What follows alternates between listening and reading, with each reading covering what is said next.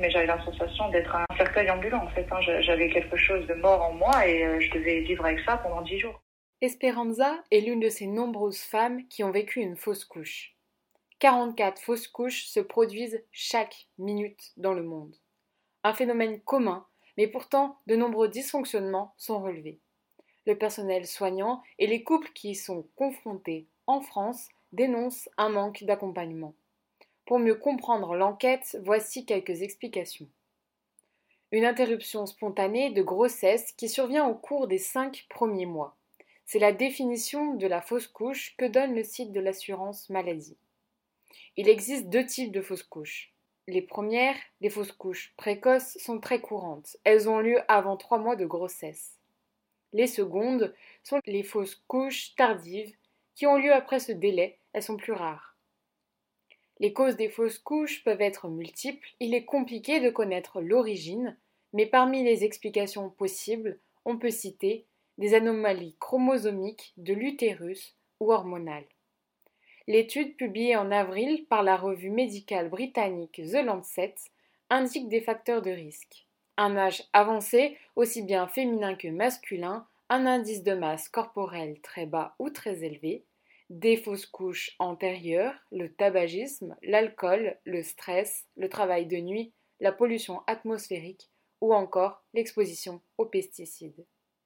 Il existe trois traitements suite à une fausse couche. La première solution est d'attendre que le corps expulse de lui-même l'embryon. La deuxième possibilité est médicamenteuse avec le misoprostol.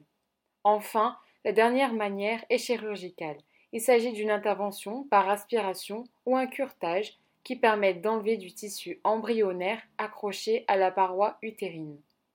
La fausse couche est une expérience très difficile à vivre pour de nombreuses femmes.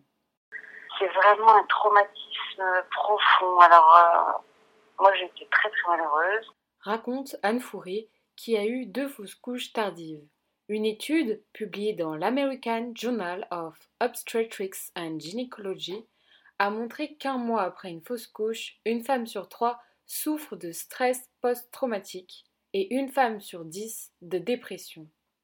Cela peut se manifester par des reviviscences, cauchemars, flashbacks, des stratégies d'évitement et une perte d'intérêt pour les activités du quotidien. Autre nombre inquiétant, 24% des femmes montrent des signes d'anxiété dans les mois suivant la fausse couche. Cette vive inquiétude par rapport à un événement peut avoir des impacts sur la grossesse à venir avec l'appréhension d'une autre fausse couche. Ce syndrome, Anne le connaît. Il doit être très symptomatique de toutes les femmes qui font des fausses couches. C'est qu'après, euh, on est plus serein. Euh, la peur de ne plus avoir d'autres enfants. Face à cet événement, l'une des principales émotions détectées par l'étude est le chagrin. Dans leurs résultats, les chercheurs expliquent que la durée de la grossesse est très largement abordée par les femmes.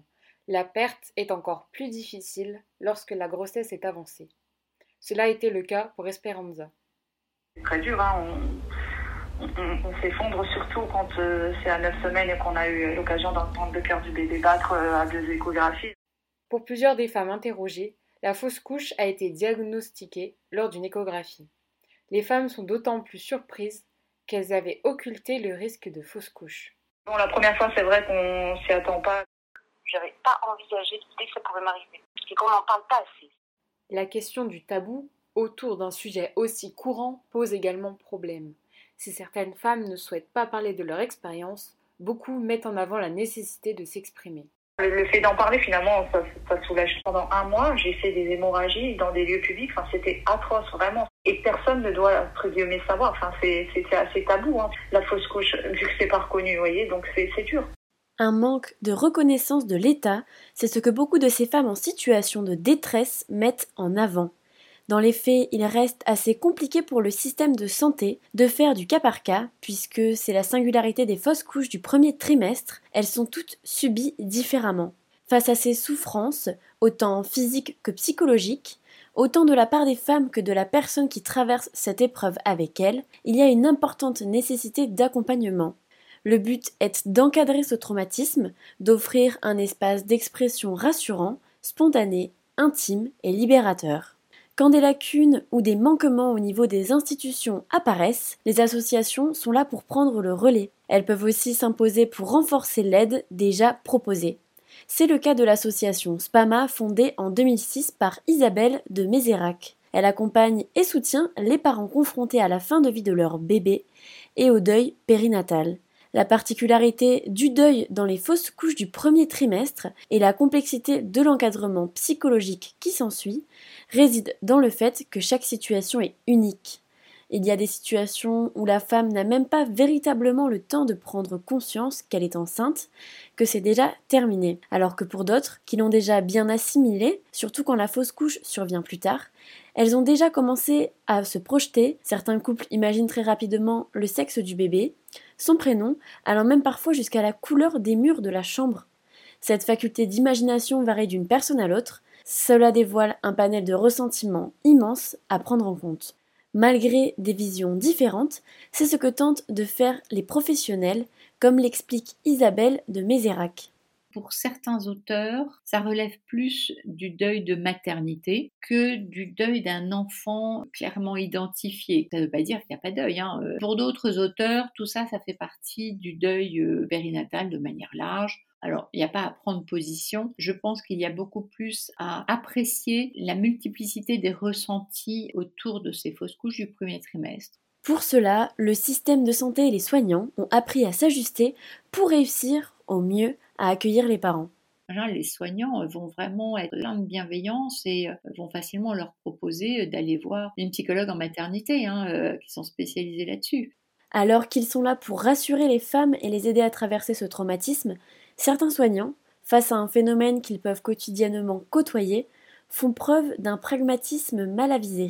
Et c'est vrai que pour des soignants, euh, la plus grosse des maladresses, c'est de banaliser euh, l'événement. Hein. Il y en a tellement, bah, écoutez, c'est comme ça, euh, c'est 20% des grossesses se terminent comme ça. Bon, ça n'a jamais consolé quiconque. Hein. Donc, il faut apprendre à éviter tous ces commentaires qui sont complètement inutiles et puis violents, qui n'apportent aucun soutien. Pour faire disparaître ces situations pénibles pour les familles, il convient de réfléchir à des solutions. Comme en témoignent certaines étudiantes telles que Manon Cross, l'éducation des fausses couches n'est qu'une part minime de la formation de sage-femme, environ 5%. En prime, elle n'intervient qu'en quatrième année, sauf que les étudiantes, dans le cadre de leurs nombreux stages, y sont confrontées bien avant. Du côté de l'État et des soignants, il y a toujours des améliorations envisageables. La mise en place d'un congé spécifique et pas d'un congé maladie comme c'est pour l'instant le cas, peut être un axe de réflexion. Cela permettrait autant à la société qu'aux femmes de reconnaître le traumatisme qu'elles traversent.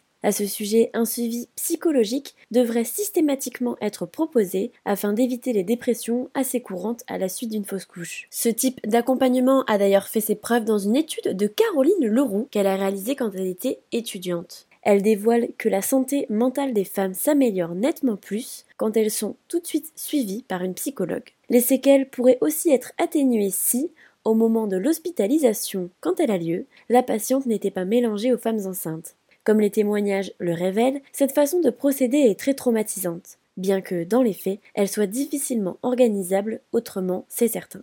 Sinon, dans les pratiques les plus assistantes, les groupes de discussion, les espaces de parole dédiés ainsi que les forums sont très bien reçus par les femmes, comme le souligne Esperanza. C'est un bien fou en fait parce qu'on se sent compris. Finalement, il n'y a pas beaucoup de femmes qui connaissent la fausse couche et quand vous allez sur ce genre de forum, bah, vous voyez que finalement il y en a énormément et vous n'êtes pas la seule. Enfin, la part du travail la plus importante est celle allouée à la société. La preuve flagrante régit déjà dans le peu de documentation et de recherche disponibles sur le sujet. Oui, les fausses couches sont à bout. Oui, les fausses couches sont fréquentes, 44 dans le monde chaque minute. Isabelle de Mézérac souhaite une meilleure sensibilisation. Et l'ensemble de la société va vraiment banaliser les choses hein, et ne va pas comprendre que derrière une fausse couche, il y a une très grande souffrance, il peut se glisser une très grande souffrance qui est à accompagner et à soutenir.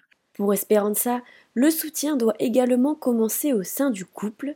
La jeune maman qui a fait quatre fausses couches encourage à persévérer et à continuer d'y croire. Ça fait partie de la vie et je pense qu'il faut vraiment en parler parce, que c'est dur à vivre pour les femmes et pas que pour les femmes, hein, pour les maris aussi. On hein. parle pas souvent d'eux, mais au final, c'est une épreuve de couple. Hein. Quand on a un tel désir, de toute façon, c'est viscéral. Quand on a envie d'avoir un enfant, on fait tout pour l'avoir et je pense qu'il faut vraiment pas lâcher.